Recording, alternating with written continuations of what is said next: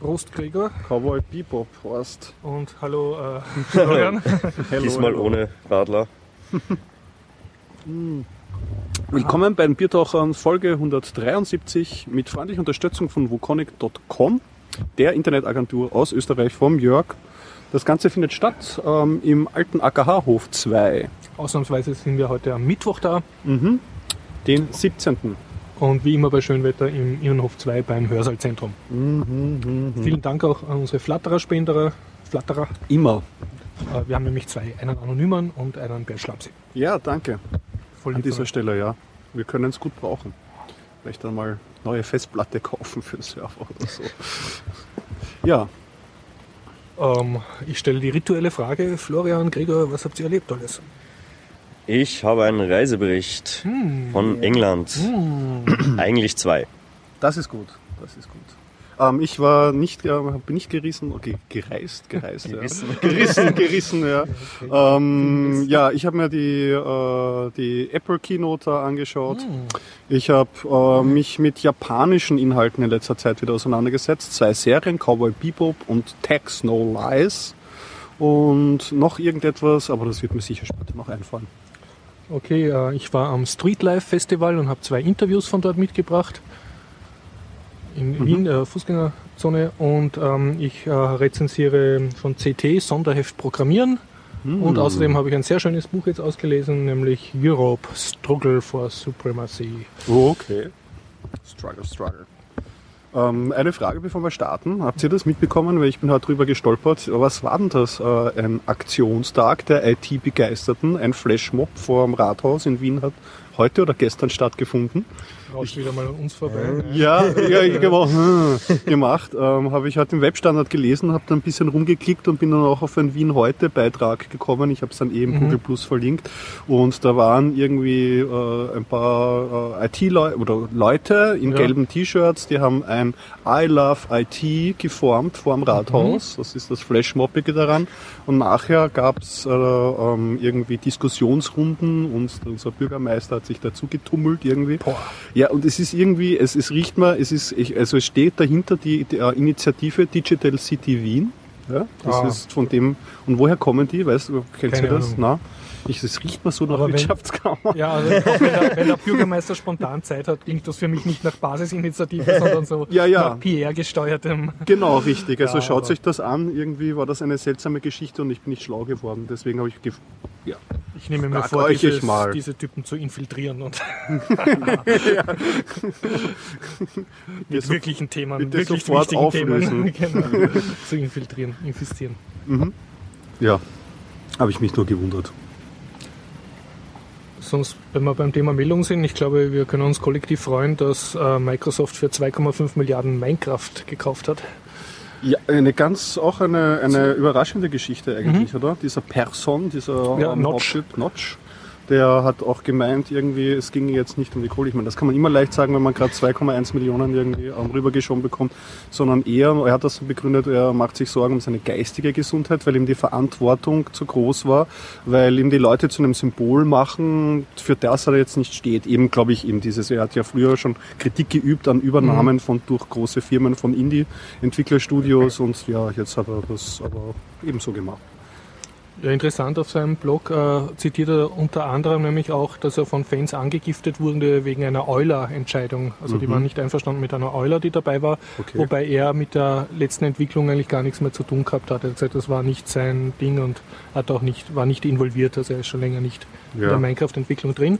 Und was mich traurig stimmt, äh, ist, äh, er hat irgendwann mal geblockt, in den Anfangstagen von Minecraft, wenn es sich nicht mehr verkauft, wird open gesourced. Ah Und ich glaube, das können dürfte jetzt äh, in sehr, sehr absehbare, also sehr weit entfernte Zukunft verschoben worden sein. Es ist ja auch wirklich krass, dass es gleich wohl so diesen Riesen, der Riese sich geschnappt hat, irgendwie Microsoft. Das ist ja wirklich dann. Aber naja, so ist es halt, es ist halt ein großes Ding geworden und äh, die Leute werden wahrscheinlich trotzdem weiter drin Sachen bauen, ist ja trotzdem äh, jetzt nicht schlecht und man kann ja hoffen, dass der, dass der Notch weiter gute Spiele macht. Ich glaube, das Ja. letzte, woran er jetzt gebastelt hat, war so eine Weltraumsimulation oder Raumschiffsimulation, die man irgendwie selber Ja, die gehört aber auch äh, der Mojang, der. Minecraft-Firma. Also die gehört jetzt auch nicht mehr ihm. Aber Okay, er er geblockt, äh, er, er überlegen. möchte Game Jammern und sobald irgendeins seiner Spiele, die er dort so äh, jammt, unter, unter Hitverdacht ist, haut er sofort weg. Okay, viel Glück. Vielleicht ein sollte großes er Vorbild. einfach nicht veröffentlichen und nur für sich die Spiele programmieren. Geht da auf Nummer Nein, er sicher. es veröffentlichen Ja, und eh, ja. andere dann halt reich machen damit. Eben, das ist eben, schon okay. Ja, finde ich auch. Hm, ja, wenn wir noch locker sind, ich kann ja kurz erzählen, ich habe mir diese Cap Apple Keynote angeschaut. Ja, unter großen Protest. Meine WG war nicht sehr erfreut. Die sind ja alle nicht so die großen Apple-Fans. Ich versuche das ja eher gelassen zu sehen. Ähm, der Stream ist, äh, wie eh alle Blogs geschrieben haben, 50.000 Mal abgebrochen Ja. und es war japanisches Voice-Over drauf. Das war alles irgendwie nicht so gelungen. War auch jetzt nicht so spannend. Ein größeres Phone, ein neues Phone haben sie rausgebracht und eine, eben eine größere Version des Phones und eine Smartwatch. Äh, ich weiß nicht, das war alles jetzt irgendwie, ich muss jetzt nicht Samsung. müssen sagen, Hat ja. von deinem Hocker Es gerissen. war jetzt nicht so, dass ich sage, wow. Und es ist aber immer witzig zu dieser Zeit, meine Apple-Podcasts anzuhören, weil zum Beispiel, was, was ich schon bemerkens, nicht bemerkenswert, aber noch am, am lustigsten gefunden habe, ähm, ist jetzt der Verbauung der NFC-Technik, Near Field Communication. Da muss sich der Johnny, kann man in entsprechenden Folgen nachher sehr intensiv auseinandergesetzt hat. Und in dem Vorfeld, das war ja jahrelang immer so bei den Apple-Podcasts, haben sie gesagt, haha, NFC, was versucht denn Google, das ist ja lächerlich und Mhm, so. und jetzt Und jetzt macht Apple- Apple und sagt, ja, das macht aber durchaus Sinn. Wenn es Ja. Apple nämlich macht, dann Seitdem ist es schick.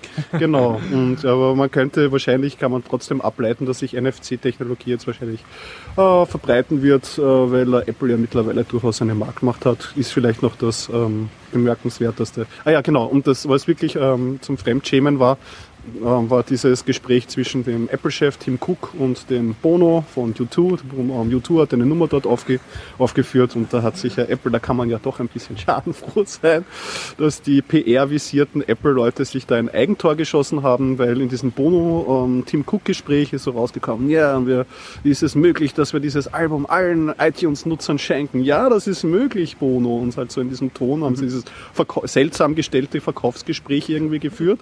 Und dann haben sie es ähm, allen iTunes-Nutzern gepusht. Ja, und das war eine Zwangsbeglückung. Also Gibt hätte schon man sich Webseite, wie du sie wieder löschen darfst. ja, ja, es war nämlich gar nicht so trivial, weil Mhm. selbst wenn du es dann, glaube ich, so gelöscht hast, ist es trotzdem in deiner Musikliste ähm, aufgenommen. Und es war halt irgendwie, ich meine, wenn sie vorher groß tönen, irgendwie so, die Musik ist die DNA von Apple und so, dann hätten sie sich auch, auch ausrechnen können, dass nicht jeder U2-Fan ist und auch überhaupt nicht glücklich ist. Also ich wäre auch überhaupt nicht glücklich, wenn U2 in meine Musiksammlung wandern du würde. das.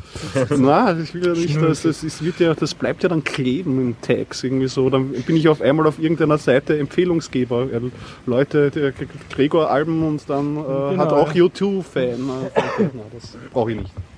Ja, genau, das war so der, der Roundup. Ich habe es mir, ähm, man konnte es auf der Apple-Seite selber nicht ähm, über Webbrowser anschauen. Es geht natürlich nur mit ihrem Safari-Browser, dank der Offenheit von Apple, aber es gab überall ähm, gepostete Links und ich habe mir, mich mit dem VLC, habe ich mich durch, äh, kann man dort einfach die URL, konnte man eingeben und das hat so gut oder so schlecht halt geklappt, wie Apple es geboten hat. Dann habe ich auch noch eine kurze positive Meldung. Äh, Italien, äh, ich weiß nicht welches Gericht in Italien hat ähm, eine Klagerecht gegeben, dass du die Windows nicht genutzte Windows-Lizenzen zurückgeben darfst gegen Ah. den Kaufpreis oder mehr halt den Anteil von dem. Ja, dass du den Weiß. Kaufpreis sogar zurückfordern kannst. Ne? Ja, die Frage ist halt, was ist der Kaufpreis, wenn du es als Bundle kriegst mit Ja, dem Rechner? Ne? Ist ja eine müssen- interessant, hochinteressante Frage. Was ist denn der Kaufpreis? Ja, was ist war die Windows-Steuer? Ja, aber das, das verraten sie ja nicht, weil sie dürfen Ja. ja, nicht sagen, wie viel sie für die Ja. Lizenz zahlen als OEM. Aber jetzt hätte man da sozusagen vielleicht einen Hebel, das mal herauszufinden. Wie viel Ja, das die meisten geben dann meist einfach das Maximale zurück, was halt so eine volle Lizenz kosten würde. Das ist eigentlich dann ein Verlust für eine volle Verlust. Ja, aber sie dürfen nicht wegen Vertrag. Wenn, wenn sie das zurückgeben würden, was sie wirklich gezahlt haben, dann haben sie ein Problem mit Microsoft. Ja, also ich hoffe, dass das auch in Zukunft ein bisschen besser wird mit dieser diese Bandelei geht mir so auf die auf Ja. die Nerven. Also nach irgendwie. Frankreich, jetzt Italien, wird es vielleicht einmal EU-weit doch. Ja, und es ist ja wirklich nicht mehr notwendig. Ich meine, das ist ach ja, das ist ein anderes Ding. Ja, da war verlinkt ähm, auf eine FSFE-Homepage und von dort war dann unter Austria ein Eintrag von David Ayers, der ist äh, von der Wirtschaftskammer Österreich, also WKO, hat er sich bei der Open Source Gruppe äh, hervorgetan und da le- war leider ein bisschen veraltet. Da stand unter Österreich und äh, Windows Bundle, wie man das sozusagen, wie man PCs ohne Windows kauft und da stand dann ein Eintrag. Bei DTech kann man sagen, ich kann den Laptop gleich ohne, ohne Windows kaufen. Aber Ich DTech weiß nicht, ob ich, nicht ob ich einen also- Eintrag dazu gegeben habe, aber bei Ja. mir jetzt nicht funktioniert. Und bei den anderen von der FSFE Mhm. danach eigentlich auch nicht. Also Ja. die meisten checken erst einmal nicht mal, was man will. Mhm. Weil das ist ja ein Produkt, alles in einem. Also ich muss sagen, ich habe bei DTech auch einen Laptop gekauft ohne, Bei Dieter kriegst Ohne, du die ja. Dinge meistens ohne. Ja. Nur Krigtest. nachher, Jetzt kriegst du das nur noch bei der neuen Ich Titech. hab den letzten habe ich gekauft bei linuxlaptop.de oder so. ja, ich habe mir halt ein ThinkPad gekauft bei U-Book. Und da war ein Windows dabei, oder? U-Book normalerweise kannst du es ohne Windows kaufen, Mhm. aber nicht mit den Ultrabooks, weil das bietet ThinkPad nicht, Mhm. also Lenovo nicht an, weil das die Konfiguration gibt es da noch Das heißt, nicht. du hast wieder eine Aha. Zwangslizenz mitgekauft. ja, die ich nie aktiviert habe. Was könnte man damit machen? Weiterverkaufen ist, glaube ich, gesetzlich müssen sie die irgendwie weiterverkaufen lassen, aber du kannst es nicht gescheit, weil du es nicht aus dem UEFI rauskriegst, den Key. Mhm. Aha. Uh, ja, das ist ähm, UEFI, ist ja überhaupt das. Naja. Ja, ja. Und die, Stimmung, die Stimmung sinkt schon wieder. Ja. beim ersten Bier. Hast du? äh, Ich habe eine Positivmeldung, die Ja. ich vorher nicht gebracht habe und worüber ich reden werde. Bitte. Nämlich, äh, ich habe Geld ausgegeben für Linux Voice, mein neuestes Linux-Lieblingsmagazin, welches ich, welches ich elektronisch beziehe, direkt aus Großbritannien. Mhm. Und das sind witzigerweise Podcaster, die haben äh, per Kickstarter Geld gesammelt und jetzt ein Linux-Journal gemacht. Und warum ich, ja, sie- die haben einen Linux Voice Podcast. Das ja sind so Typen abonnieren. wie wir, die so Bier trinken und so. Okay. Und äh, das Magazin, muss ich sagen, ist sehr schön gemacht, gefällt mir sehr gut, gefällt mir nicht besser als die diversen deutschsprachigen äh, Linux-Magazine, die man am deutschen Markt kriegt, Ja. weil es irgendwie mehr so in meiner Bubble ist, also noch mehr ideologisch scharfschießend. Also so Richard Stallman-mäßig Ja, mit, ja, ja, mit, ja, mit ja. Open Source. Genau, ja, also okay. im, im gleichen Leitartikel entschuldigen sie sich, dass sie nicht äh, Free Libre Voice heißen, sondern nur Linux Voice und so. Und ja, ist sehr schön und vor allem, was mir am meisten taugt, ähm, also zwei Sachen taugen mir am meisten. Erstens, die letzte Nummer gibt es auch im EPUB-Format, was ein sehr, sehr schönes Lesevergnügen ist am Super. elektronischen Gerät. Und warum ich überhaupt so sehr begeistert bin von denen, weil sie sich verpflichten, nach neun Monaten stellen sie alle Artikel, die sie gemacht haben, unter CC BY äh, Share Alike, also Cool. unter Creative Commons Lizenz. Das heißt, Und da habe ich gedacht, das ist genauso, wie es gehört. Euch gebe ich jetzt Geld, ta, ta, ta. Und äh, habe dann sofort, also nicht nur gekriegt, dass ich jetzt die nächsten Nummern kriege, sondern auch alle bisherigen habe ich jetzt schon lesen können und bin damit, ja, und habe auch schöne Listings gefunden, die ich für meine Kunden brauchen kann. Also so, Wie viel also, hast du da gezahlt? Also ist ein Jahresabo? Oder? ja, ich habe das im Pfund und das war dann umgerechnet. Also es, es war, wenn man wenn man es umrechnet, ich glaube, es war sowas um die 50 Euro für ein Okay, Jahresabo. Also ein bisschen kleiner sogar, je nach Wechselkurs und Mhm. Und du hast aber jetzt keine Papierversion oder ich habe jetzt überhaupt, ich keine? will auch keine Papierversion und ich, ich scheitere jetzt noch daran, die alten Issues als PDF auf meinem Kobo-Reader versuchen zu lesen. Bin ich jetzt draufgekommen, das ist doch anstrengend. Ich lese jetzt halt auf meinem großen Laptop. Ah, okay. Aber die, die neuesten, die jetzt im EPUB-Format kommen, das taugt mir schon irrsinnig. Mhm. Und auch so taugt es mir von einfach so nette Artikel, die halt genau auf meinem Niveau sind. Also ein paar Anfängerartikel und, und nicht zu CD-mäßig, also nicht zu Guru-mäßig, aber auch nicht zu unterfordernd und halt schön gemischt und Na, nice. immer so Distro-Watch, so ein bisschen halt so, so Podcaster, die eine Zeitschrift machen. Ja, cool. Und den, Podcast muss ich mal abonnieren. Ich meine, ich habe Ja, ich habe ihn einmal reingehört, der war mir dann zu nerdig. so Okay, muss ich sogar verstehe, sagen. Weil englischsprachige Podcasts, ich habe Ja. zwei, habe ich von die zu Linux-Themen. Die eine sind eh schon alt eingesessen, die Linux Outlaws, dem Fabian Scherschel und dem äh, Dan. Und äh, den anderen, der auch, der ist ein bisschen, äh, der war eine Zeit lang jetzt nicht so spannend, aber ich finde ihn auch so nett plätscherig, ist der, ähm, wie heißt denn der, Ubuntu, Ach, das muss ich dann verlinken. Ubuntu das weiß ich nicht. Äh, Genau, ist es Mr. Ubuntu Radio? Ubuntu, Du ich schickst mir es einfach nicht, und ja. ich verlinke schicke die Shownotes genau, für genau. Leute, richtig. die Shownotes lesen. Aber Stargast Florian, wo, aus welchem Moor kommst du gekrabbelt? Ich war bis letzte Woche in England. Mhm. Zuerst im Dartmoor, nachher in London. Ich glaube, das kann ich mal aufteilen. Ich fange mal mit dem Dartmoor an. Kannst du aber weitermachen. Dartmoor ist nicht in Schottland, das ist in England. Dartmoor ist in England. Das Okay, ist ja. sehr, sehr in England. Okay. Also es ist in Südwestengland, so, äh, ist in Devon in der, an der Grenze zu Cornwall schon. Ist ein Nationalpark. Und die Besonderheit von dem Nationalpark gegenüber diesen anderen, weil es gibt auch zum Beispiel das Exmoor gleich im Norden drüber und alle möglichen anderen, ist, dass man dort wild campen darf. Oh, Das heißt, du darfst in den meisten Gebieten im Dartmoor einfach dein Zelt hinhauen, schlafen und passt. cool. Nice. Ähm, du musst nur aufpassen, dass du nicht im Militärgebiet während äh, Übungen sind, Okay. solltest du dich nicht hinlegen, aber das ist gut gekennzeichnet Okay. und du kommst auch gut rundherum. Das Ganze war drei Tage. Also mein eigentlicher Plan wäre gewesen, dass ich im Norden in Oakhampton anfange und äh, in drei, vier Tagen bis Ivy Bridge, ganz im Süden, schon an der Küste fast, äh, zu Fuß runtergehe. Das ist so circa die Hälfte von der äh, von Küste zu Küste von der Distanz. Wären auch nur so um die 50 Kilometer Und Aber- mit, Zelt und Schlafsack im, am Rucksack. alles. mit Zelt, Schlafsacks, äh, ein bisschen Notfallersatzkleidung, Essen und allem. Ähm, was sich dann nicht ganz so als einfach herausgestellt hat. Weil Regen oder? Es war überhaupt kein Regen. Also das Wetter war in, in England so viel besser als hier, weil wo ich zurückgekommen bin, hat es gleich mal geregnet. Okay. Ähm, ich hatte extremes Glück mit dem Wetter. Also es war hin und wieder bewölkt, aber nicht einmal so kühl. In der Nacht halt schon kalt. Ähm, es war halt nur das Problem, dass ich unterschätzt habe, dass wenn du einen Rucksack mit über 15 Kilo hast und du dann durch nicht so gut äh, erschlossenes Gelände wanderst, über Hügel und Das allem, leicht anstrengend ist. ist es kann es ziemlich anstrengend werden, wenn du kein, mal zwischendurch keinen richtigen Pfad hast und durch irgendwie hohes Gras und irgendwelche Hügellandschaften gehst. Aber es war eine ziemlich gute Erfahrung. Das heißt, in den drei Tagen bin ich nur die Hälfte durchgekommen, weil in der Mitte geht eine Straße durch, sind einmal Dörfer, wo auch Busverbindungen sind, zweimal am Tag, wenn sie fahren. Okay, so semi-erschlossen. Genau. Ähm, ich habe einen Tag gebraucht, um mich mal dran zu gewöhnen. Den ersten Tag habe ich mir vorgenommen, ja, eh wenig, 10 Kilometer mal, gemütlich. Nicht einmal das ging sich aus, weil ich schon nach kurzen, Schlaf gemacht. ja, also mir ging es ziemlich dreckig, weil ich irgendwie Oh ja. hatte schon die Angst, dass ich krank werde. Aber am nächsten Tag ging es viel besser. Okay. Und du warst allein unterwegs oder in einem Rudel? Ich war allein unterwegs. Uh, Oh, Das ist war nicht ich alleine im Moor? laufen da keine so Moormörder herum, die dir so. Der Hound of Baskerville ist dort. Genau. Ja, Ja, ich meine ganz allgemein keine irgendwelche unangenehmen Typen da rumlaufen oder Da laufen überhaupt keine Typen rum. laufen können. nicht. Da ist- nur Schafe. Oder? Also, niem, also.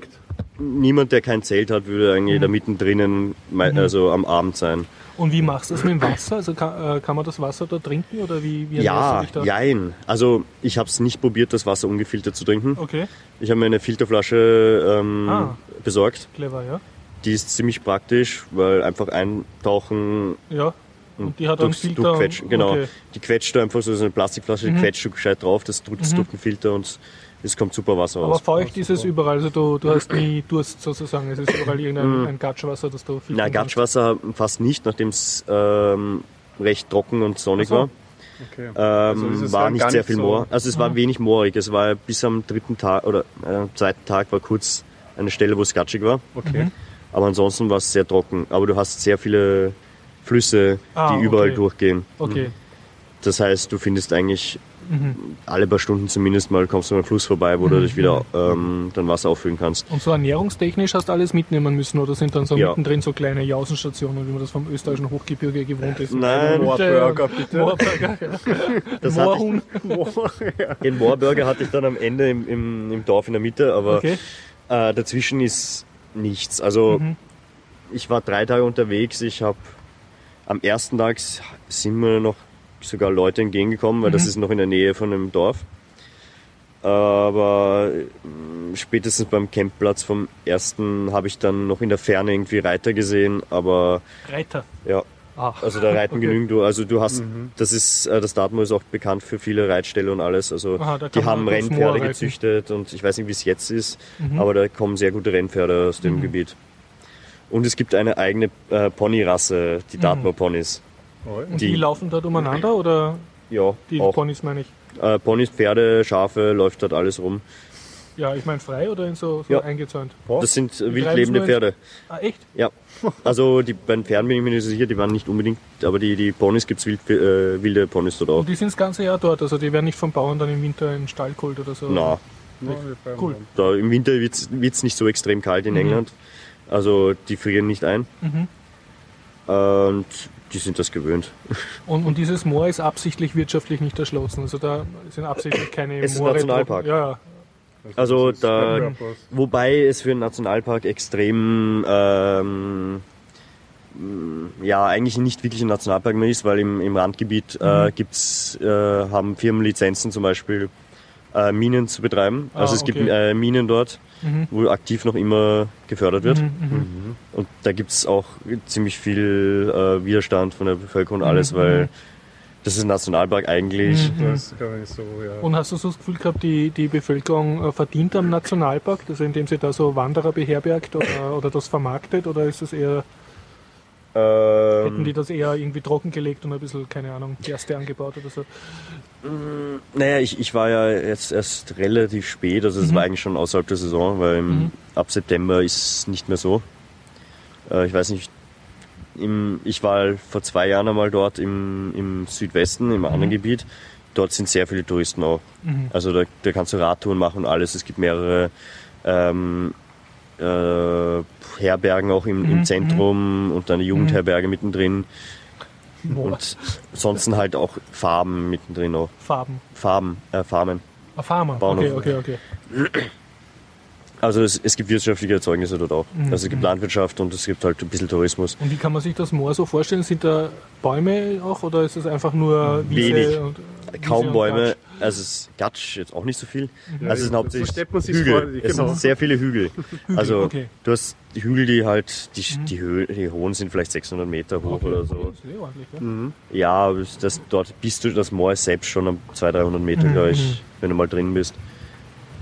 Und äh, hauptsächlich Steine. Also du hast bei jedem Mhm. Hügel irgendwie oben drauf irgendwie so absurdeste Steinkonstellationen. Mhm, okay. Zwischendurch hast du archäologische Ausgrabungen Mhm. auch. Das heißt, du hast so Steinkreise und Mhm. äh, Monolithen rumstehen. Und So wie- rennen keine halbnackten esoterischen Celtic-Fans herum? Nein, die sind, glaube ich, alle Stonehenge. So. Okay. Also es ist kleiner als in Stonehenge, diese Okay, Dinger okay. dort. Ähm, man sollte halt, wenn man sowas macht, wirklich sich darauf vorbereiten. Mhm. Das heißt, du kannst so Tagesausflüge kannst Mhm. du ziemlich, kannst du Ja. auch mit Kindern, mit Familie Okay. oder mit Elternleuten machen. Das ist jetzt nicht so äh, kritisch, nur da musst du wirklich schauen, dass du, bevor es anfängt zu dämmern, wieder zurück bist. Weil? Weil in der Nacht, wenn du kein, kein Zelt hast oder so Ja. Und du da in Einöde bist, es wird extrem kalt, du siehst Ja. nichts mehr. Okay. Es gibt Flüsse, wenn du da irgendwo reinfliegst, Ah, erfrierst okay. du, ersäufst Mhm, du. mhm. Du hast meistens nie keinen Handyempfang, das heißt, du Mhm. müsstest auf einen Hügel, dass du irgendwie vielleicht Ja, ja. Handyempfang hast. Ähm, es gibt immer wieder, also es, es gibt alle paar Wochen irgendwie Suchaktionen von der, Mhm. Die, die in der Tourist von der- verloren. ja, naja, nicht einmal Touristen, es sind sehr viele Einheimische auch, also Okay, beziehungsweise Engländer, die ja in der Gegend mal hinfahren, so das Moor gucken. ja, mal ein bisschen spazieren gehen. Mhm. Es gibt auch die Ten Tor Challenge, wo sie zehn von diesen Mini-Bergen Mhm. in zwei Tagen machen. Mhm. Das Mhm. wird vom, äh, vom Militär organisiert, Okay. wo halt die ganzen, ich glaube, 14- bis 18-Jährigen, Klingt so nach Darwinscher Auslese, ne? ja, vor, glaube ich, sieben Jahren oder so ist einer dabei gestorben. Mhm. Äh, weil schlechtes Wetter und äh, es, Mhm. es wird halt zwar alles mitgetrackt, wo die Leute sind und das ganze Mhm. Militär hat auch Hubschrauber und alles in Einsatz. Mhm. Aber trotzdem kann man nicht alles verhindern. Wenn Also so watch viele Leute. Step, genau, muss man Genau. auch schon aufpassen und mitdenken, wenn man sich in das Gelände begibt. Ja. Aber dir hat es jetzt gefallen, dein, dein Ego-Trip sozusagen in die Wildnis. Also mir hat's gut gefallen. Es, ich, ich müsste mir überlegen, ob ich es noch einmal in der Form mache, Mhm. weil es ist halt schon anstrengend mit dem ganzen Gepäck. Da macht's manchmal zwischendurch keinen Spaß. Okay. Vielleicht so an Träger anheuern? So Träger Ich habe mir überlegt, einen, einen Pony einzufangen. Ah, Pony, ja, genau. Bestechen mit Karotten und so. Ne? Ja, also wenn das Wetter passt, ähm, kann man sich überlegen, zum Beispiel, man kann in zwei Tagen das komplette Moor auch gehen, äh, wenn man leichtes Gepäck hat. Aha. Das heißt, Okay. wenn man irgendwie in Oakhampton übernachtet, dann Mhm. bis, bis Postbridge oder Princeton zu Fuß geht, dort ein, ein Zimmer hat und am nächsten Tag in der Früh gleich bis Mhm. Ja, Ivy ja. Bridge runter. Und in der Mitte von dem. Gebiet ist sozusagen ein kleines Dorf oder das ist irgendwie eine so. kleine Stadt und ein, und ein paar Dörfer. Aha. Da geht auch eine, am Wochenende eine Buslinie und am, Mhm, Wo- mhm. unter der Woche hin und wieder auch ein Bus. Mhm. Das ist halt eine große, eine große unter Anführungszeichen Straße Mhm. quer durch. Okay. Also man hat Zivilisation, wenn man will. Mehr oder weniger, ja. Es gibt Ja. Mhm, eine Straße, wo ein paar Häuser daneben stehen.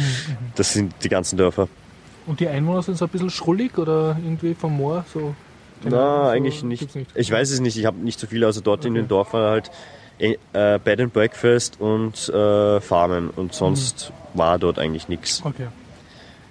Also das, wo ich dann übernachtet habe, die letzte äh, Nacht in Bed and Breakfast, die waren super nett und alles. Die Leute sind freundlich, offen. Ich habe mich dort in die Kneipe gesetzt, hat mich gleich einer angeredet und von seinen Sachen erzählt, weil er immer wie er pendelt und weiß nicht was und wie das in, in England so ist. weil die sind ja anscheinend auch ziemlich arme Schweine.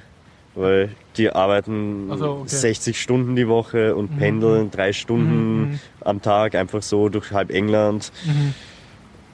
Stelle ich mir nicht so schön vor. Ja, nicht, klingt nicht angenehm.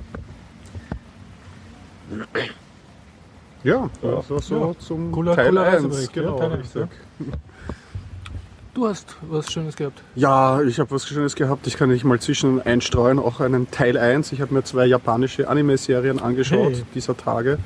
Ich habe ja eine Zeit lang sehr viel japanisches Zeug geschaut, aber mittlerweile festgestellt, dass ich sehr kritisch geworden bin äh, gegenüber japanischen Inhalten. also zumindest in der Klingt so wie der Zeichentrickserie. Restaurant Feinspitz, der jetzt nur nicht mehr ein Drei-Stern-Lokal Ja, kennt. natürlich. So aufregend war meine Sozialisation nicht. Das ist, glaube ich, wie bei den meisten so verlaufen. Ich habe Akira mitbekommen, das waren so eine ersten großen Anime-Filme. Ghost in the Shell Ja. war auch ganz groß und da ist es so im Westen mal so das Licht aufgegangen. Upp, da ist ja eine andere Zeichentrickkultur, das könnte man sich coole anschauen. Zeichentrick. Das war, Ja. gab es ja bei uns nicht, da gab es Heidi. Ne? Genau, es, ja, Heidi war auch japanisch, aber, Ja, äh, aber abgesehen davon, cool, also ja, so war genau richtig. Gewalt, war schon, es war schon was Neues und, Ja. und man, sie haben auch Geschichten, sie haben auch Geschichten erzählt, die jetzt mit den westlichen Erzählstrukturen und das war am Anfang einfach faszinierend. Und das, da bin ich auch noch so reingekommen mit so, boah, das sind auch schon auch tiefsinnig und sie haben so große philosophischen Fragen War und auch so. so, so Gangster, Yazuka, äh, Cyberpunk-mäßig, sogar ein bisschen so mit Bei Akira, ja, genau. Und, so, bei so Ghost in the Shell ist es ja um die Frage gegangen, ist da noch, kann noch eine Seele Mhm. ähm, ähm, ähm, vorhanden sein, wenn man schon so viel ähm, Roboter ist, wenn man so Mhm. viele Körperteile ähm, ähm, ähm, ausgetauscht hat. Und ja, war fasziniert. Und ich habe urviel japanisches Zeug damals gesehen und war vollkommen begeistert. Habe gedacht, ah, jetzt wo ich so jahrelang immer nur so westliche Comics Mhm, und, und Serien gesehen habe, ist das jetzt mal echt entspannend. Mit den Jahren kommt man halt drauf, dass die Japaner dann schon auch in 99 Prozent der Serien noch viel strengere Erzählmuster und Okay. äh, vorgefertigte sind halt Charaktere haben.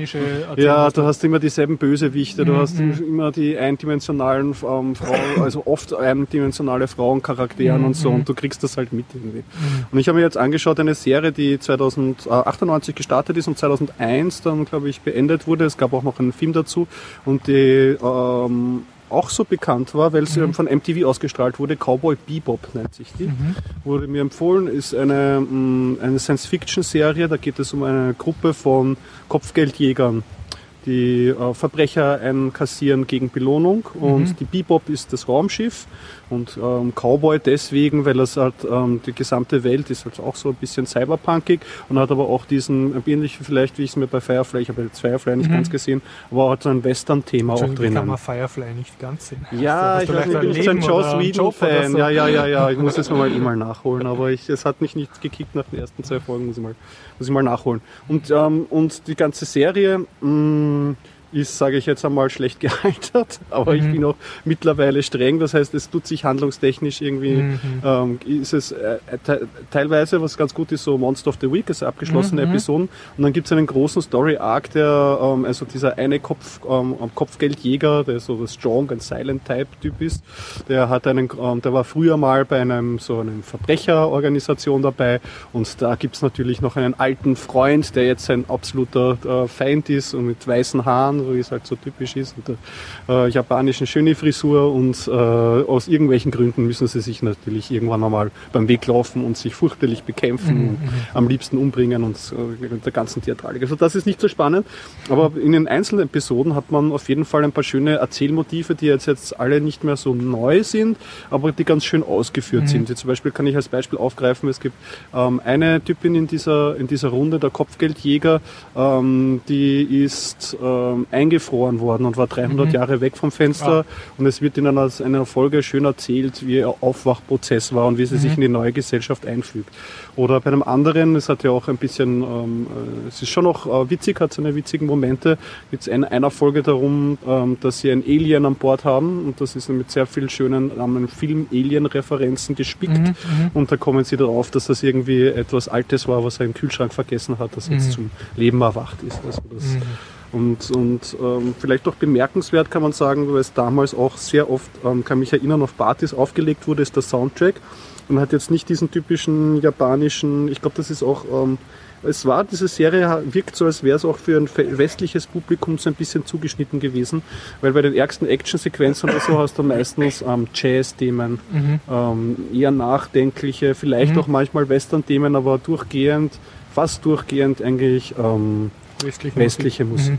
Mhm. Das, das trägt sicherlich auch durch diesen, zu diesem Style bei, weil wenn sie mit dem Raumschiff durchs Weltall Mhm. fliegen und so und ja, man hat auch, äh, so was man vielleicht auch noch zugute halten kann, so ein bisschen die Erde selber ist unbewohnbar und sie Mhm. ähm, so hoppen zwischen so ein paar Planeten immer hin und her und so interstellar ist das ja auch immer ganz fein mhm. aufgeschlüsselt. Aber im Grunde sind es schon sehr palpige Gefick, ähm, ähm, ähm, Geschichten und ist ja auch nicht wirklich die äh, sympathischste Narration, halt sind halt Aber das ist alles. Zeichentrick, oder? Alles Ja, durchgehend mhm, Zeichentrick. Und cool, ja. oder?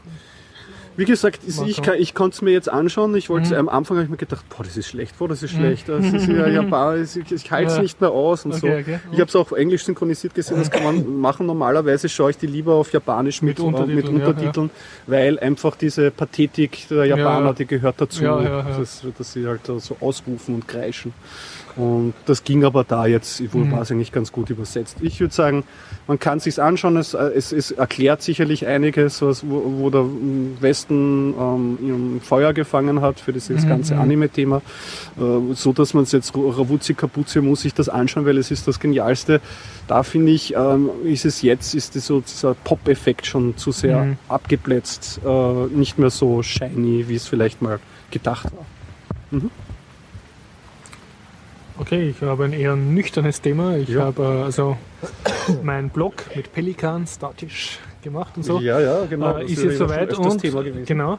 Und ich habe jetzt beschlossen, ha, da das nicht meine Homepage ist, äh, hindert mich jetzt absolut niemand dran, da endlich mal Google AdSense auszuprobieren, weil das ist mein Blog, das ist sozusagen mein, das mache ich einfach so, damit muss Mhm. ich kein Geld verdienen. Jetzt versuche ich aber damit Geld zu verdienen. Also ich habe jetzt Google AdSense drauf und ja, habe natürlich null Geld verdient damit, keinen einzigen Klick bekommen, aber seit zwei Tagen kann man jetzt da Oh. bitte klicken auf meine AdSense Blinky Blinky Werbung, bitte tut's das alle. Mhm. Und äh, ja, ich habe einen Artikel geschrieben, eine Rezension über CT Sonderheft Programmieren, weil da habe ich ein Rezensionspresseexemplar bekommen. Ich vermute, weil meine Firma Spielen Programmieren heißt. Irgendwie hat da Okay, jemand okay. So, das ist aber ich habe mich sehr gefreut, weil ich hätte mir das Heft sonst gekauft. Mhm. Und Fazit, äh, das Sonderheft hat einen großen Teil über JavaScript lernen und diverse äh, HTML5-Techniken, also äh, 3J 3.js, also so eine 2D- und eine 3D-Bibliothek, mit der man mit JavaScript dann so eine Art 2D- oder 3D-Pac-Man-Spiel programmieren kann mit Aha. HTML5, was mich relativ fasziniert hat, weil ich von dem Thema Mhm. wenig gewusst habe. Und sonst ist das Sonderheft eher ein bisschen Windows-lastig. Also es wird zum Beispiel Unity besprochen und dann so ein Unity-Einführungsartikel. Und Wobei das Unity ja Großplattform ist, oder? ja schon, Ja, aber für du kannst Entwicklung. Cross-Plattform outputten, aber nicht, du kannst Ah, es nur unter Windows. unter Windows äh, entwickeln? ja, es geht, das Unity das gibt es derzeit ich nur unter. Windows. Gibt es noch nicht für Mac? Oder für Mac Ich vielleicht, glaube, es gibt aber, es auch noch, für Mac, aber aber nicht auf für Linux Linux. auf Eine jeden Fall. spannende Ja. Plattform. Und sie sind aber nicht rein Windows-mäßig, also es gibt auch mehrere Android-Artikel, also Bildschirmschoner unter Android schreiben und so, Mhm. das, das kommt schon Man vor. braucht Aber ein Bildschirm schon oder andere. es ist, geht eher so, dass du reinkommst. Und, und sonst ist es aber, ähm, wie soll ich sagen, es geht ums Thema Programmieren. Das ist zwar ein großer Punkt an Spiele programmieren, da tut Okay. man so allgemein über Spieldesign und so und stellt ein paar hauptsächlich Windows-mäßige Bibliotheken vor. Aber im Prinzip geht es über Programmieren lernen und es wird am, also der einsteigerfreundlichste Artikel ist über JavaScript, so eine dreiteilige Serie mit so einem recht coolen, ein bisschen bladen Java-Programmierer oder JavaScript-Programmierer, also lustige Comic-artige Cartoons sind dabei. Und ja, und sonst also vermischte, vermischte Artikel. Okay, und das dein Fazit ist jetzt, kann man sich, muss man nicht oder doch? Na, mir hat's irgendwie- gefallen. Ich hätte es mir auch so gekauft, habe mich natürlich extrem gefreut, dass ich es äh, gratis geschickt gekriegt habe. Äh, ich habe dann auch gleich probiert, einen Schüler von mir, der JavaScript lernen wollte, dann mit Hilfe von dem Tutorial da zu quälen. Und dann habe ich gesagt, ah, jetzt lernen wir das direkt aus dem Sonderheft und so. Ja. Mhm. Und das war dann aber, also es ist nicht für Kinder geschrieben oder für Jugendliche. Also Okay, we- wenn, man, wenn man jetzt selber, was weiß ich, 15 ist und man sagt, ja, ich will JavaScript lernen, braucht man eine sehr große Portion Motivation. Also obwohl das ein, ein angeblicher Anfängerartikel ist. Also es ist eher vom geschrieben auf den typischen CT-Leser, der schon ein oder zwei Programmiersprachen kann und jetzt einmal schaut, was von diesem Web HTML5-Zeugs, wo er noch sich nicht damit beschäftigt hat.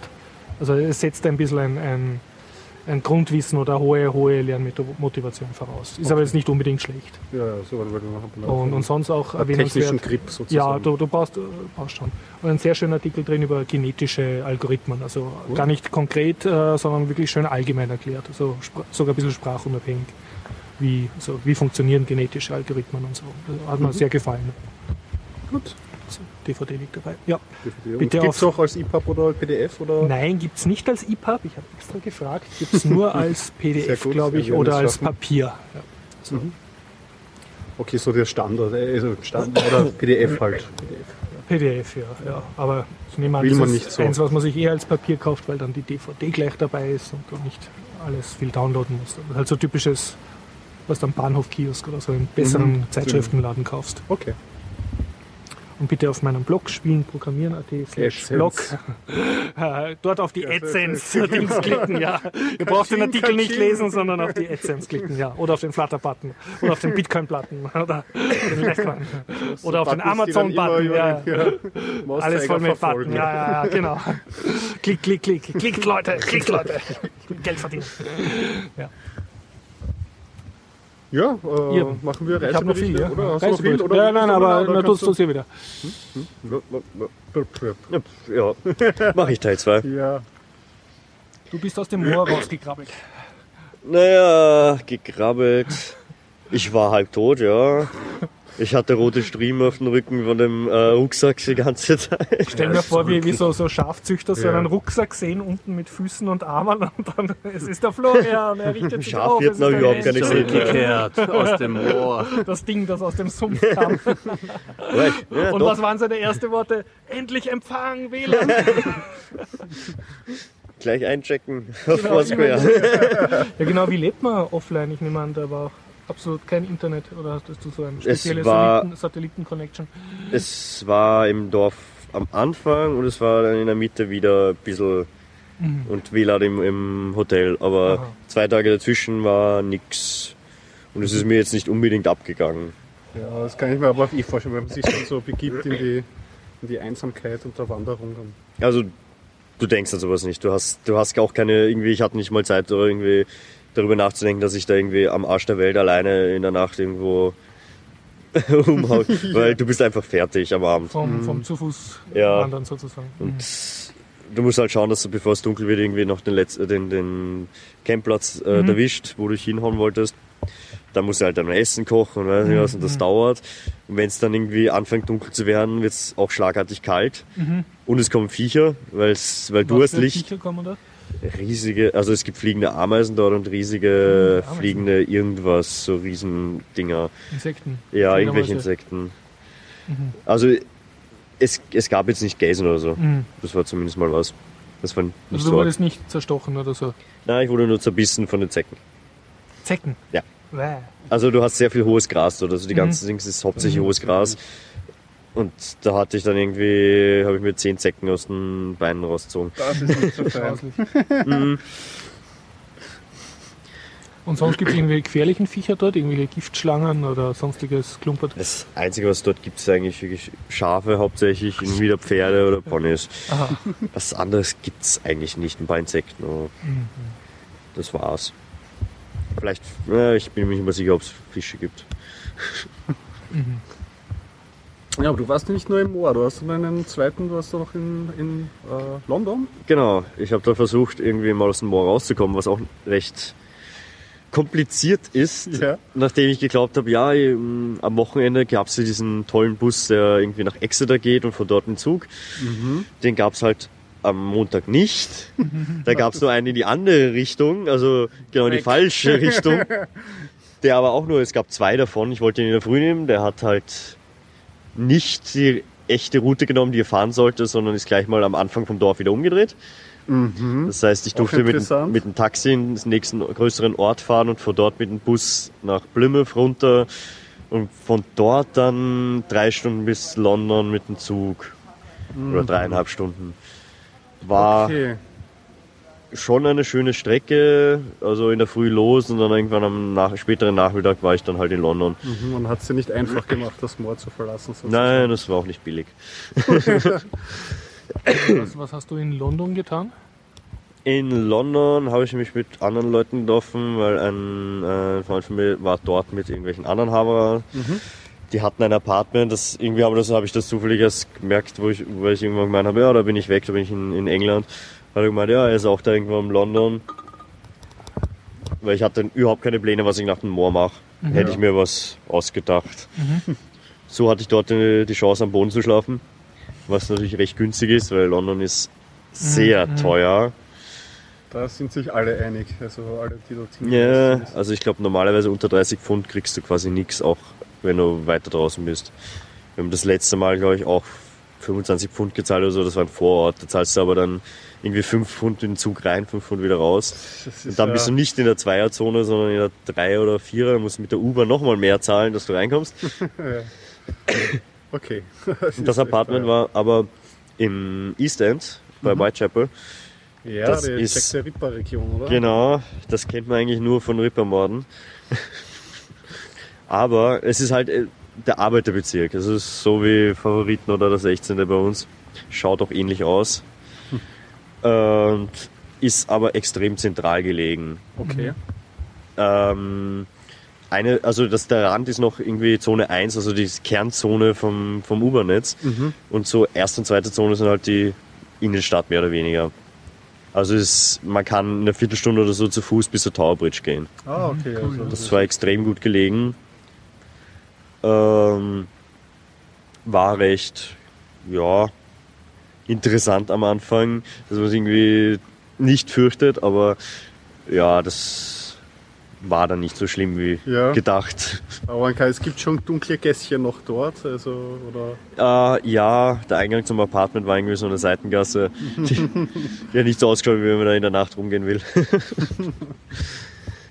Ja, kann man vielleicht darauf hinweisen, jetzt gibt es gerade ähm, aktuell eine Hoxilla-Folge über ähm, Jack the Ripper-Villa. Okay. Genau. Da gab es ja wieder neue Erkenntnisse, angeblich Ja, ja, wieder das irgendwas mit DNA. Nicht so heiß gekocht, äh, genau. Äh, Ja. Muss ich mal anhören. Das einzige Interessante in, in East End war eigentlich, gleich wo ich angekommen bin, ich komme irgendwie bei der, bei der Straße raus, wo das Apartment ist, gleich ums Eck, höre so irgendwie den Soundtrack von Knight Rider, schau rüber, steht Kit an der Kreuzung mit rotem Lauflicht und dem Soundtrack laufen.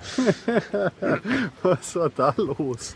Es gibt in London einen, äh, so den extremsten Knight Rider Fanatiker, der hat den am besten nachgebauten Kit. Und der fährt mit dem Ding halt durch, äh, durch London. Wei- Weißhaariger Opi oder wie, wie steht Na, das ist so ein eher jüngerer.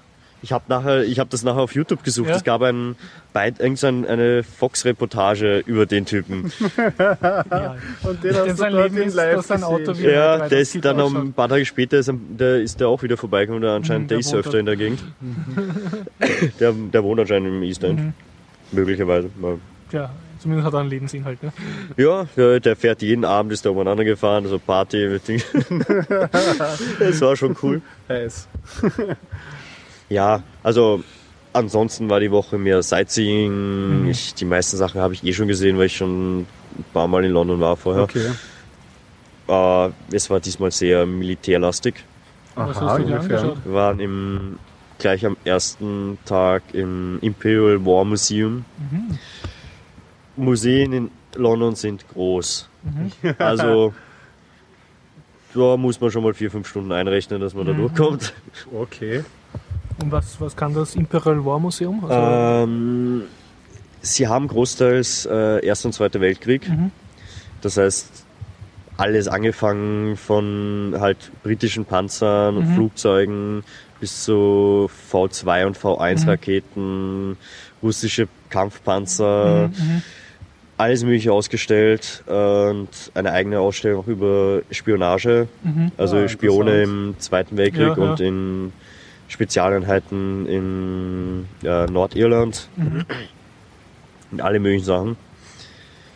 Es ist viel zu viel, um das zusammenzufassen. Mhm. Mhm. Aber es war halt hauptsächlich der Fokus auf Erster, Zweiter Weltkrieg. Mhm.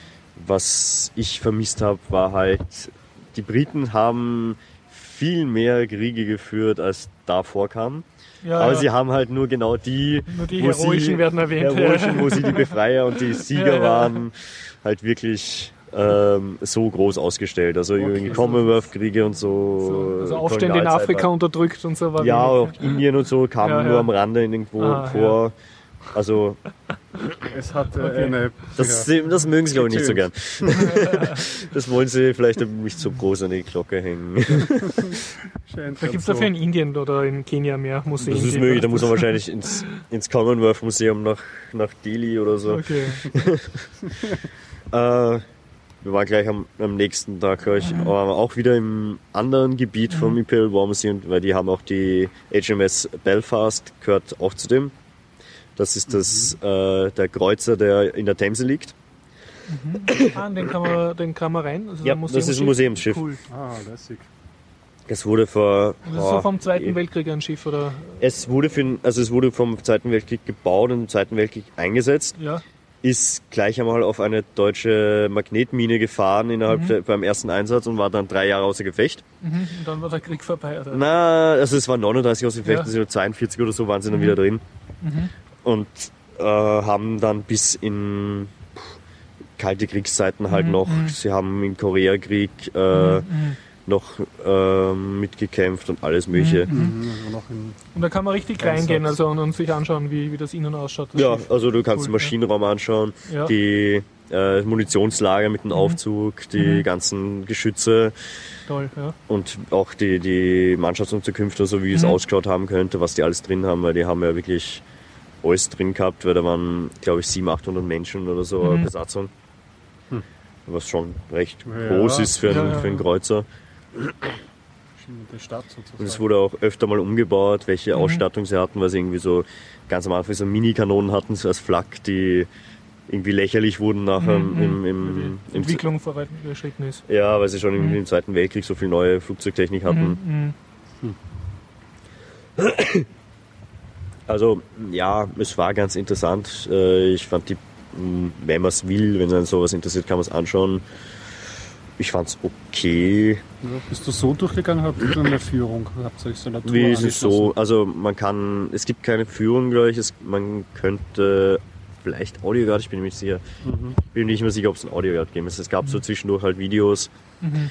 Äh, über die Einsätze und wie sie welches deutsche Schiff dann abgeschossen haben. Mhm, natürlich ist das wieder die. weil sie haben irgendwie ein Schlachtschiff vernichtet natürlich. mit mehreren von denen. Mhm. Ja, das war der zweite Tag. Was waren dann nachher noch? Stimmt, beim anderen Tag, die anderen wollten in die, in die St. Paul's äh, Cathedral. Okay. Da bin ich dann nicht rein, nachdem das fast 20 Pfund kostet, dass du in die Kathedrale rein darfst. War es wirklich? Ja. Ist die Kirche nicht so frei begehbar? Muss man echt so zahlen. Naja, du darfst, wenn du irgendwie für Gebete bla, darfst du rein. Aber wenn du wirklich dann noch aufs Dach willst und die Aussicht und Ah, so okay, anschauen, die haben äh, noch erweiterte Begehbar, Begehungsprogramm dann. Genau, aber äh, das war's mir dann nicht Ist das wert. nicht das mit der riesigen Kuppel, wo man so flüstern kann an der Wand? Oder Keine Ahnung, ich war nicht drin. Mhm. St. Paul, oder? Ja. Ja, ja. Also, ich war mal, wie ich, der 83 oder so drin. Die hat so eine, sind berühmt für eine sehr große Kuppel. Okay. Und die Kuppel hat halt so eine, wie soll man das sagen, eine Wand, die rund ist. Mhm, ja, ja, also eine Kuppel. Die Kuppel, ja. Ja, und an dieser Wand, also da, da kannst du halt so, die hat so eine tolle Akustik und du kannst so an der Wand stehen und was an die Wand flüstern und jemand, der dann halt sozusagen am anderen Ende steht und das Ohr an die Wand Ah. legt, der hört dann den Schall, der da so um die Wand herumläuft und dann kannst du halt wem was zuflüstern und der hört das dann auch. Ja. Cool. Das ist ein tolles Ja, das habe ich dann sein lassen. Was hast du statt, stattdessen? Ich bin stattdessen ins Sherlock Holmes Museum gefahren. Ja. Das war billiger. ist das in der Baker Street? Ja, wo sonst? Und Also ich war schon mal im, im, im Shop auch letztes Mal, wo ich in London war. Aber da wollte ich nicht ins Museum rauf, weil da waren so viele Leute und Anstellen und Zahlen. Im Endeffekt, es ist noch relativ günstig für ein Museum dort. Äh, es kostet 10 Pfund, ist allerdings auch recht klein. Also du gehst darauf, ist ein ganz winziges, hohes Gebäude eher, da hast du ein paar Stockwerke und immer nur so zwei kleine Räume pro Stockwerk. und das ist dann schnell durch, oder? Man ist ziemlich schnell durch. Ja, also ja. es ist ja, es sind sehr, es sind auch so Puppen aufgestellt von irgendwelchen, äh, die nachgestellt, irgendwie bestimmte Fälle von genau, Sherlock ja. Holmes und so. Äh, ja, war halt sehr extrem gestellt, das Ding, aber Ja, es gibt halt so für eine fiktive Person. ja, so eh, wie soll es sonst machen? Nehme an, ein funktionierender Souvenirshop. ja, sicher. Ja. Also da, da hat man sich anstellen müssen, bis zum Gang, also bis zur Straße rausfasst. Da war sehr viel los. Da musste man auch die Tickets kaufen. Aber ja, einmal wollte ich halt reinschauen, nachdem ich Sherlock Holmes Fan bin Ja, klar.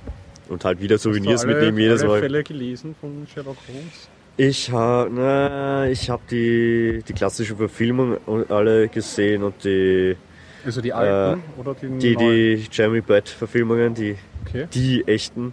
Das sind die echten, ja. Ja, das ist so der, der Darsteller, der das verkörpert. Okay. Gut, Und muss ich die- auch mal nachholen. Habe ich noch Ja. keinen einzigen gesehen, glaube ich. Da gibt's alle verfilmt von. Jeremy Brett. Die sind super gemacht. Cool.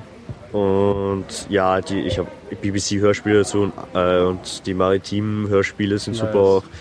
Ich habe mir ein paar, einige auch äh, von den Geschichten auch schon gelesen. Ich habe Mhm. die zu Hause, aber ich bin noch nicht dazu gekommen, wirklich alle durchzugehen. Okay. Das ist ein ziemlicher Wälzer. Ja, und was hältst du von den neuen Filmen von Sherlock Holmes? Die neuen Filme, ich habe davon glaube ich nur einen gesehen. Ja, es gibt zwei, glaube Der ich. war, Von- ja, als Film war okay, als Sherlock Holmes Film war, naja. Er ist halt ein bisschen Actionheld geworden. Ja, das ist immer. Ja. Also, die, äh, die, also Sherlock, die Serie gefällt mir da besser. Ah ja, genau, richtig, richtig, richtig. Weil- Genau, die sind alle mit dem Cumberbatch und mit dem, Genau, mit dem Hobbit als mit dem Hobbit als der Watson. Hobbit. Ja, genau, die, die muss ich auch nachholen. Und was ich jetzt noch erfahren habe, es gibt auch eine dritte Adaption. Die Amerikaner müssen ja auch dann Ja, bisschen mit der. Lucy Lewis Watson. Ich weiß es nicht, was ich davon halte. Elementary ist nicht so gut. Ich weiß es nicht, ich habe es noch nicht. Nicht angeschaut. Ich nicht? schaue irgendwie schon länger irgendwie keine US-Serien. Ja, Ich bin ja nicht am Laufenden. Ich weiß Okay. nicht. Ich, ich, es gibt so viele BBC-Serien momentan, die was ich anschauen kann. Das stimmt, ja. Es ist halt englischer Content. Kleiner Einwurf, nicht US-Serien gucken. Danger 5, australische Lieblingsserie von mir. Über diese, Australien hat auch Serien. ja, das war nicht gut.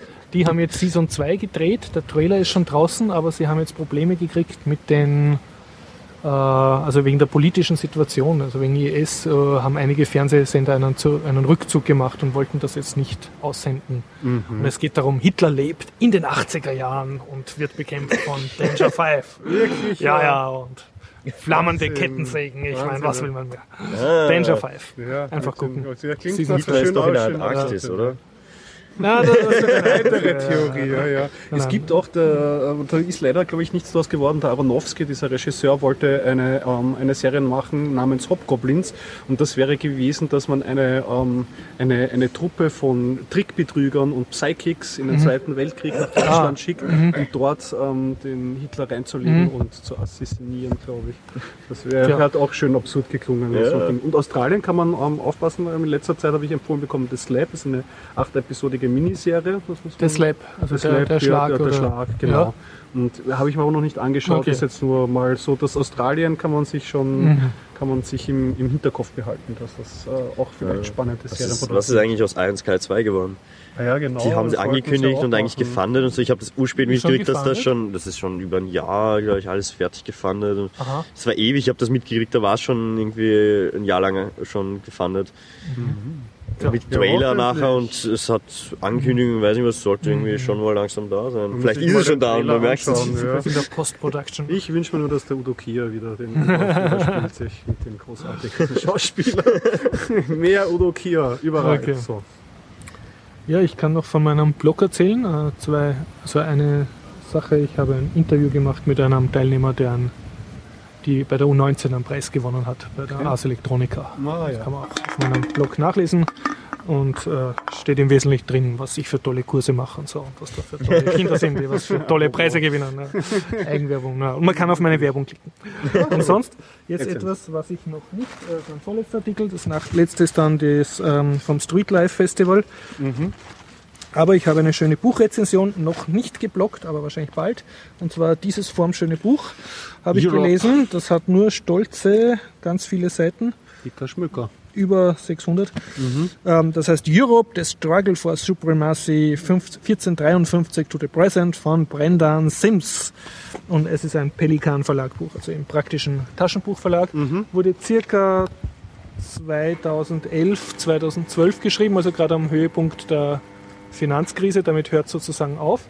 Und es ist von einem Historiker, von einem englischen und es hat den er schreibt sozusagen europäische Geschichte oder man könnte gleich sagen, er schreibt über Deutschland im Laufe der Jahrhunderte.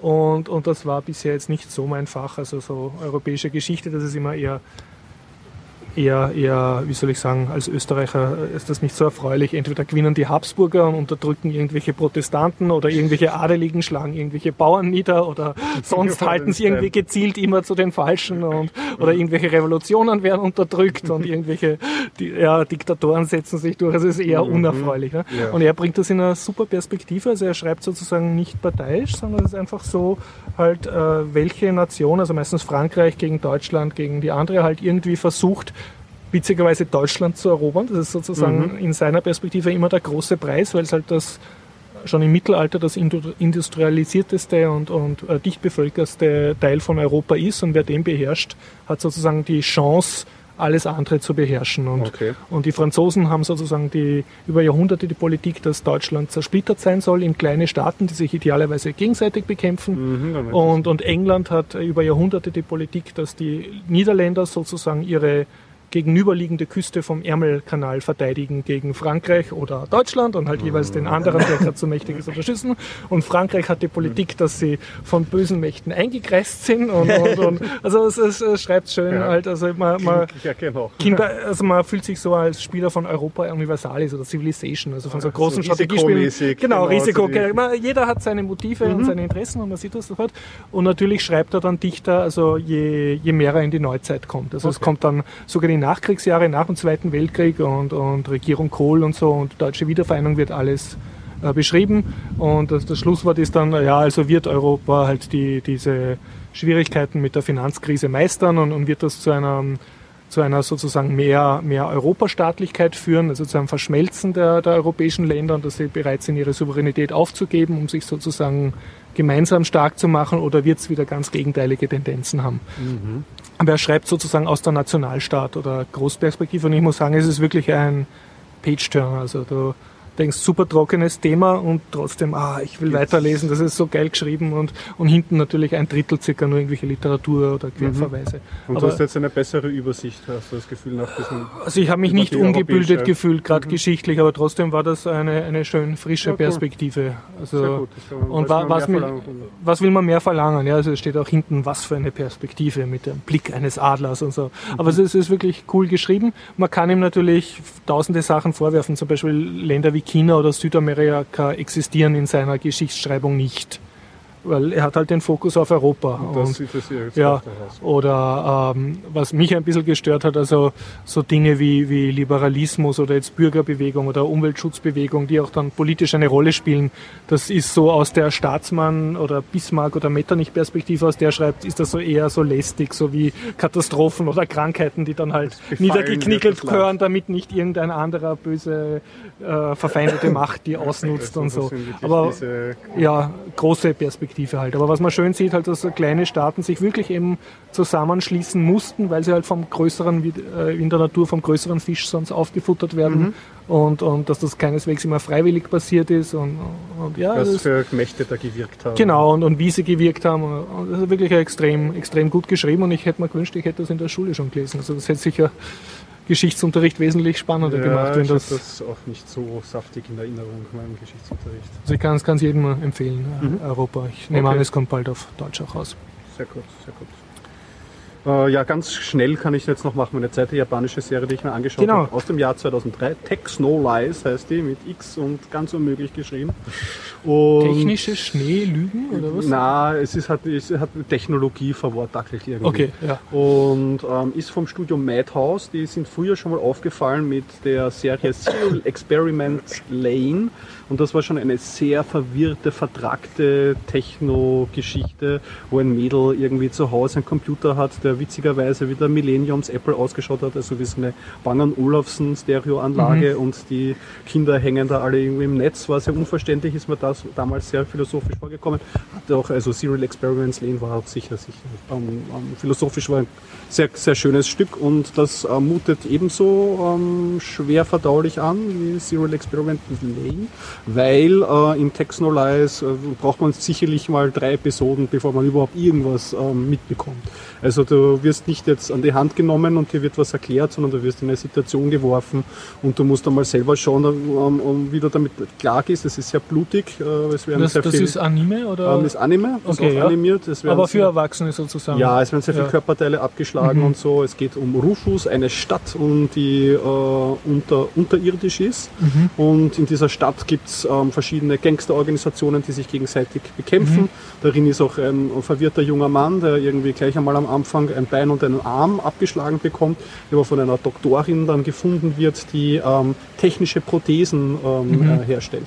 Und es geht auch bei dieser Serie jetzt viel um die Frage, wie viel ersetzt man den Menschen Mhm, durch mhm. die Maschine. Und da gibt es dann natürlich auch ähm, ähm, gewisse Organisationen und Kräfte in dieser Gesellschaft, die nach streben, den Menschen fast gänzlich ähm, äh, den Körper sich zu Mhm. Also entledigen und Das dann bekannte. Cyborg-Thema in der Das Science beka Fiction. ganz bekanntes Cyborg-Thema, ja.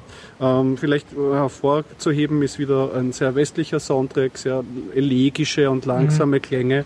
Äh, sehr viele, also die Gangster haben ein furchtbar langweiliges Leben. Es wird schon, schon gekämpft, aber sie sind halt oft irgendwelchen Gebäuden und, und, und reden sehr lange über irgendwelche internen Intrigen. Es ist Okay, halt, hat so was Höfisches ein bisschen, Mhm, ja. Und ähm, am Ende wird das auch noch ein bisschen mit der Oberwelt, das Mhm. weiß man nicht so, was da so recht ist und da Mhm. kommen sie dann dahinter, da wird noch ein bisschen ein Geheimnis gelüftet und ich, also mit den Augen vor fünf Jahren oder so hätte ich diese Serie ähm, ähm, sicher mehr gemocht und hätte das auch für total philosophisch gehalten. So, wenn ich es mir anschaue, denke ich, okay, es ist äh, ästhetisch sehr schön gemacht, es ist langsam umgesetzt, es hat was ein bisschen von einer Meditation, also wenn man zum Beispiel Jim Jarmusch oder so hernimmt, ähm, dann kann man das sicherlich ähm, von der Ästhetik her und von, vor allem vom Erzähltempo her vergleichen. Aber manchmal denke ich mir, naja, aber es ist, es ist halt keine Tiefe vorhanden, sondern eigentlich nur mehr Verwirrung. Und da wollen sie so auf Philosophie machen, ähm, aber die Tiefe fehlt dann im, im Endeffekt. Geht Wir sich für mich einen nicht aus. Oder was? Ja, es ist so darauf hinproduziert mit so, da schau dir das an, das ist total verwirrt und die Leute reden alle furchtbar ernst miteinander Mhm. und alles ist wahnsinnig tragisch und die Gesellschaft ist wirklich am Ende. Aber ja. Vielleicht es hast du nicht den kulturellen nicht, ähm, Background, um das zu wertschätzen. Nein, wie gesagt, ich habe zurzeit bin ich bei japanischen Zeichentrick. Also ich kann mir die Ghibli-Studio-Filme sehr anschauen, diese kind, kindlichen ähm, äh, für Kinder und Erwachsene, so typisches Genre. Die sind finde ich sehr schön und herzerwärmend. Äh, bei den Serien bin ich sehr sehr kritisch geworden. Da ist wirklich kaum was mehr für mich dabei. Aber ich habe es trotzdem fertig angeschaut und fand es ist man kann es auch so als Anmerkung, also wer Serial Experience Lane noch nicht gesehen hat, das kann man schon eher äh, mehr empfehlen. Und wer diese Schiene hat mit ähm, langsam nachdenklichen Science Fiction, wohin geht der Mensch und so, da kann es zumindest eine Chance geben und äh, soll sich nicht aus dem Konzept bringen lassen, wenn man nichts versteht. Man muss auch nicht alles verstehen. Okay. Man kann es auch mal einfach auf die Retina Also einwirken könnte auch in lassen. einer Disco laufen, ohne, ohne Sound. Also, Ohne Problem und ich bin mir sicher, dass es in den äh, in 2000er Jahren auch passiert ist. Mhm. ja. Habt ihr noch eins? Sonst schließe ich ab mit dem Streetlife Fest. Ja, Da sind dann bin- gleich zwei Interviews. Mit meinen Themen. Okay, dann ein äh, nachträglicher Report. Also es war am Samstag und Sonntag war das Street Life Festival und das hat niemand geringerer als meine kleine Schwester organisiert, im Ra- ihrem Rahmen ihrer Tätigkeit als Fußgängerbeauftragte. Und das war jetzt ein Fest im Rahmen der Mobilitätswoche Wien, wurde der Babenberger Straße, das ist der unterste Teil von der Maria-Hilfer Straße, zwischen Ring und Maria-Hilfer Straße, wurde Ja. abgesperrt und dann wurden dort so Zelte aufgebaut für diverse NGOs, also Nichtregierungsorganisationen und diverse, ähm, wie soll ich sagen, Sponsororganisationen wie Wiener Stadtwerke. Und die haben dann halt so Kinderbelustigungsaktivitäten gemacht. Es wird zum Beispiel das äh, Jugend in Wien hat da gleich so ein, ein, ein Ecklokal und die haben natürlich dann auch was für, für Kinder gemacht und natürlich gab es auch zum Das Essen. ist ja auch so. das ähm, Jugendinfo-Point. Genau, in Jugendinfo. Genau, ja, ja. Kaufe ich meine, äh, kleiner Tipp, kann man seine Konzertkarten gut einkaufen dort. Genau. Und ähm, ja, und äh, wie soll ich sagen, da- das Fest hatte den Sinn sozusagen jetzt Stimmung zu schaffen für, für die Straße freimachen von Autos und für Fußgänger und was man dann halt sozusagen auf einer Straße machen kann. Also dass Kinder jetzt da Fußball spielen können auf der Straße und auf der Fahrbahn. Und das war sozusagen der tiefere Sinn. Und es gab natürlich auch eine Bühne und Also die Essen und so, Straße das gehört. bewohnbar und für Fußgänger genau, zugänglich. genau, machen. ja. Schön. Und das Ganze war eingebettet in die Wiener Mobilitätswoche, wo halt, wo halt so mehrere so Veranstaltungen sind. Ich war nur kurz dort, da hat es auch ein bisschen geregnet, aber mir hat es eigentlich ganz gut gefallen. Ich finde, es war eine gute Stimmung und es Mhm. war nicht so, äh, man, man kennt das ja von Wien, es gibt andere Festeln auch, wenn jetzt zum Beispiel irgendwie, keine Ahnung, der Rathausplatz jetzt geräumt wird für irgendein Fest oder irgendeine Seitenstraße, weil da halt Neubaugasse feiert sich selbst oder so gemacht wird. Und dann sind halt die, die üblichen Verdächtigen wie große Radiosendungen oder Medienkonzerne haben dann ihre Standeln und, und am Schluss ist alles voll mit Prospekten von ihnen und Gewinnspielen. Also es war halt eher das Gegenteil davon. Also, es Also war eher klein und eher mit einem politischen Schwerpunkt und nicht sozusagen mit einem kommerziellen Schwerpunkt. Mhm. Und äh, ich habe ein Interview mit meiner Schwester und eins mit meinem Schwager, der ist, äh, City, der ist bei City bei Queen, also die machen diese Räder. Er erzählt über andere Städte, wo es Citybikes gibt, habe ich ihn ein bisschen gefragt. Und ähm, die Petra erzählt über ja, halt über das Festel.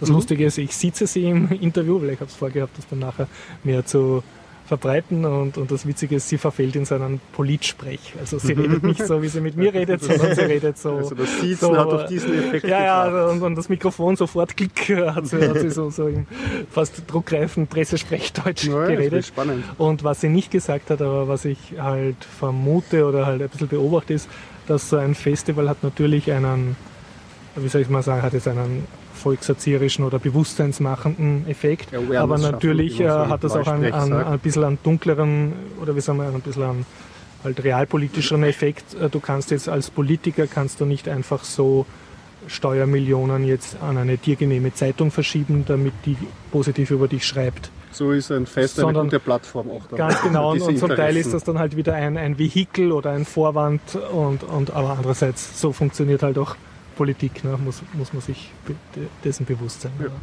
ja, einfach anhören, die Interviews tust du hoffentlich im Anschluss zuschnippeln, liegen schon am Server. Mach ich.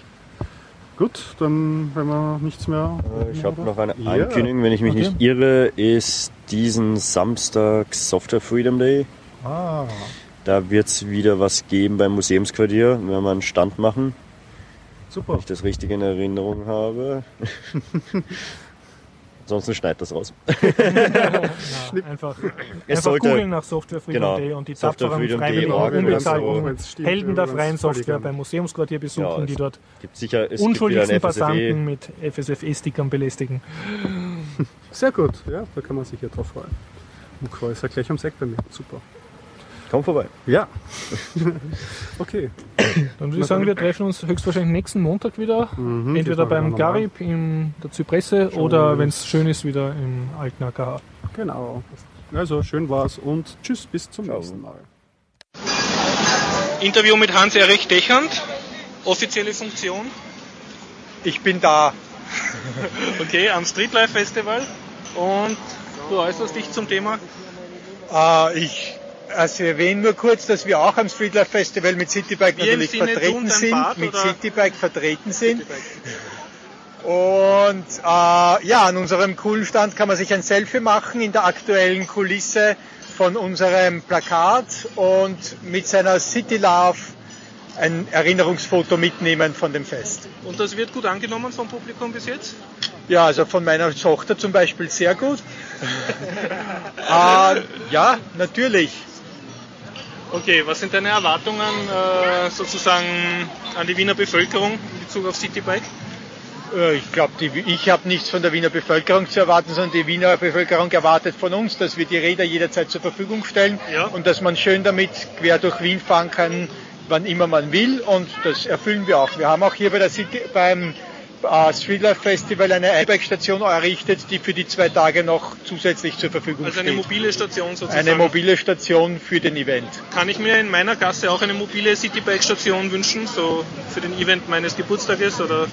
Naja, wenn du an einem Geburtstag auch tausende Zuschauer haben wirst, dann... Also unter 1000 Leute spielt sich da mal gar nichts. na, sonst macht es keinen Sinn, glaube ich. Okay. Wenn ich prinzipiell in einer Gegend wohne, wo noch kein Citybike-Station ist und ich hätte gerne eine, was soll ich denn da als mündiger Bürger tun, deiner Meinung nach? Man kann uns ein E-Mail schreiben, dann werden wir zuerst einmal beraten, wie sinnvoll das wäre in der Gegend. Äh, Wenn es ein Standort ist, den wir auch für sinnvoll erachten, dann werden wir das sicher überlegen. Das ist halt derzeit so, dass wir keine, da unser Vertrag mit der Stadt Wien ausgeschöpft ist. Das heißt, wir dürfen derzeit keine neuen Standorte in Planung nehmen. Aber ich hoffe, dass sich das wieder mal ändert und dass Das heißt, wir ich wieder müsste bauen. dann als Bürger die Stadt Wien äh, lobbyieren und sagen, macht's mehr Stationen. Das wäre zum Beispiel eine Möglichkeit, ja. Das heißt an den Verkehrsstadtrat oder Bürgermeister oder geht das eher über die Bezirksämter? Also in dem Fall ist das Verkehrsressort zuständig. Okay.